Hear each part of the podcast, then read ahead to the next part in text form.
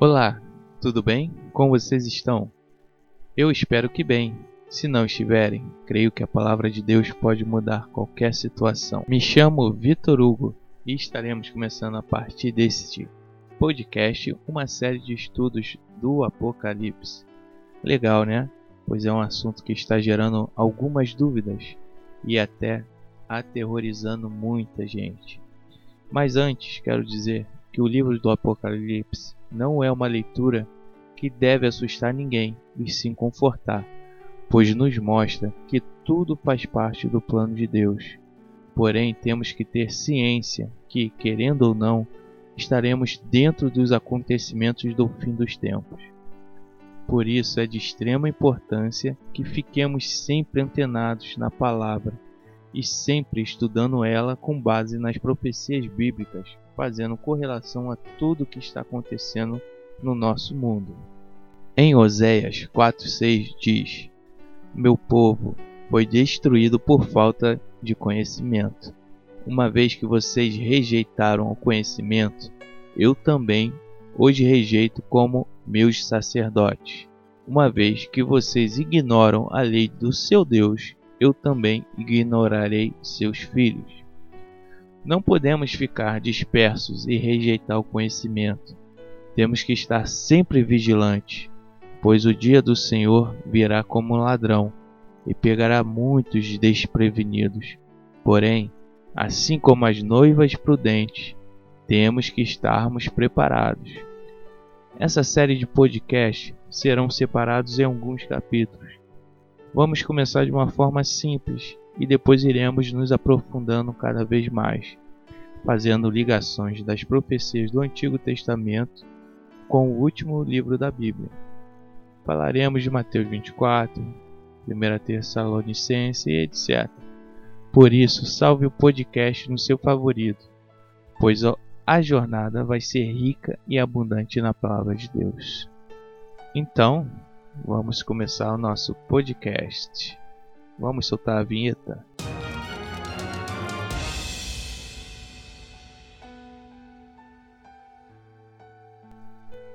Irmãos, antes de a gente se aprofundar na palavra, é, eu gostaria de passar aos irmãos que nós temos dentro do meio protestante três visões tribulacionistas.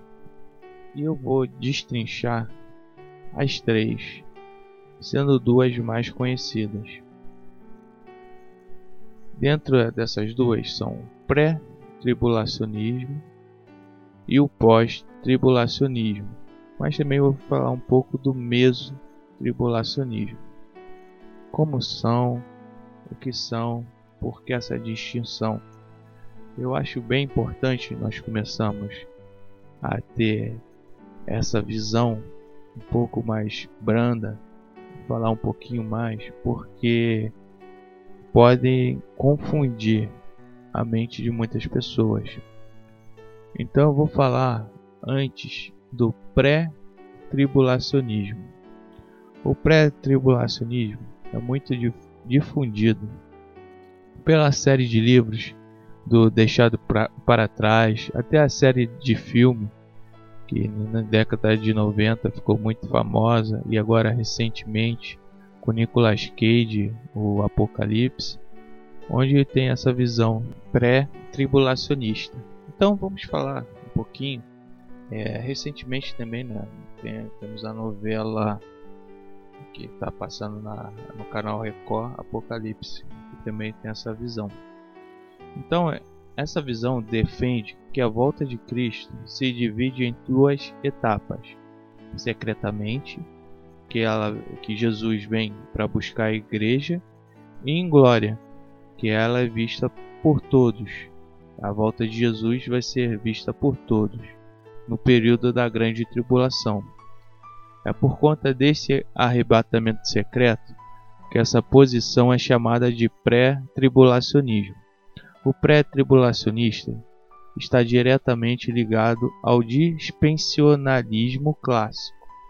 É, esse dispensa, dispensacionalismo é uma doutrina teológica com repercussões na escatologia cristã, pois afirma que a segunda vinda de Jesus é o que será no acontecimento no mundo físico, né, que envolve o arrebatamento, e depois desse do arrebatamento vai ter o período de sete anos que vai ter o Amargedon.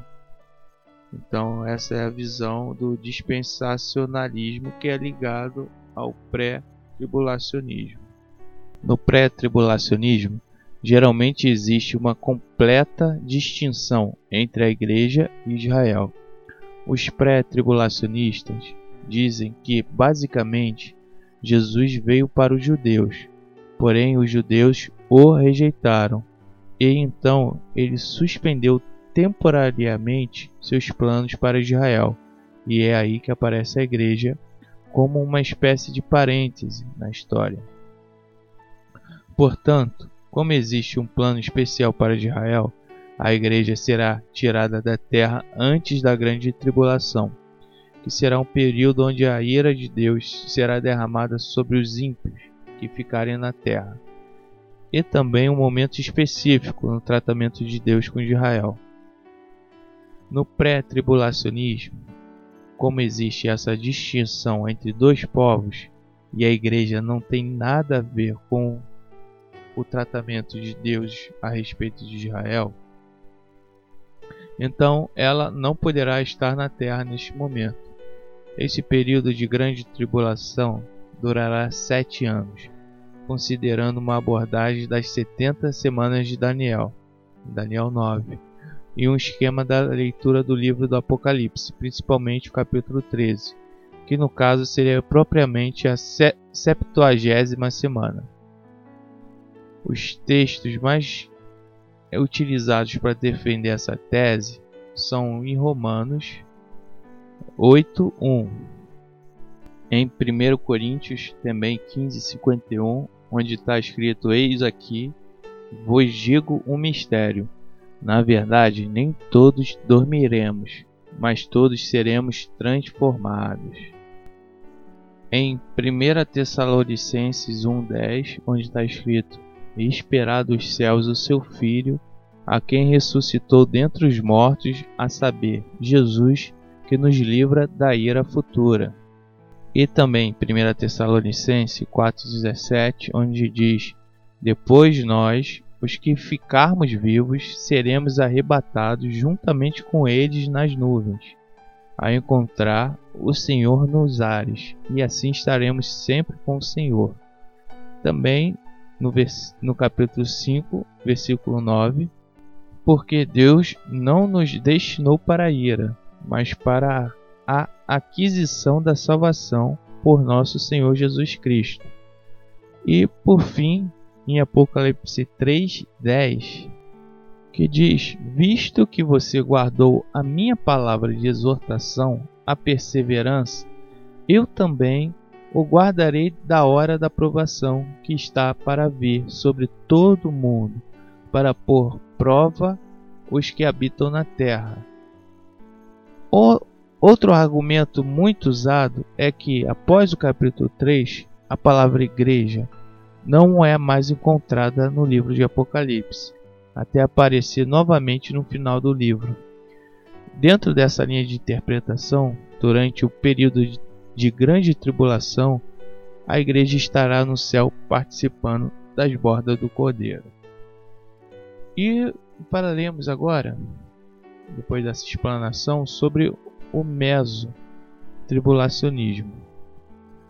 É uma doutrina, não uma doutrina, uma tese que defende que a igreja será arrebatada no meio da grande tribulação, sendo a tribulação um período de sete anos, então haverá três anos e meio de paz e três anos e meio de dificuldade.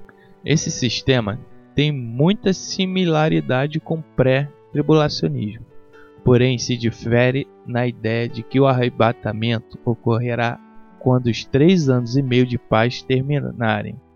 Existem mesotribulacionistas que defendem que a grande tribulação não terá necessariamente sete anos de duração, a principal defesa dos mesos é uma, gran, é uma cronologia dada em, em 2 Tessalonicenses 2, de 1 ao 3, que diz assim: Ora, irmãos, rogamos vós pela vinda de nosso Senhor Jesus Cristo e pela nossa reunião com Ele, que não nos que não vos movais facilmente de vosso entendimento, nem vos perturbeis, quer por espírito, quer por palavra, quer por epístola, como de nós, como se o dia de Cristo estivesse já perto. Ninguém de maneira alguma vos engane, porque não será assim sem que antes venha a apostasia e se manifeste o homem do pecado, o filho da perdição. Então, o anticristo parece ser revelado antes do arrebatamento da igreja, além de uma combinação entre a trombeta de 1 Coríntios 15:52, que diz que no momento, no abrir e fechar de olhos, ante a última trombeta, porque a trombeta soará e os mortos ressuscitarão incorruptíveis e nós seremos transformados. E a trombeta de Apocalipse 11:15, que diz que o sétimo anjo tocou a sua trombeta e houve no céu grandes vozes que diziam: Os reinos do mundo vieram a ser de nosso Senhor e do seu Cristo, e ele reinará para todo sempre. E por fim, falaremos do pós-tribulacionismo.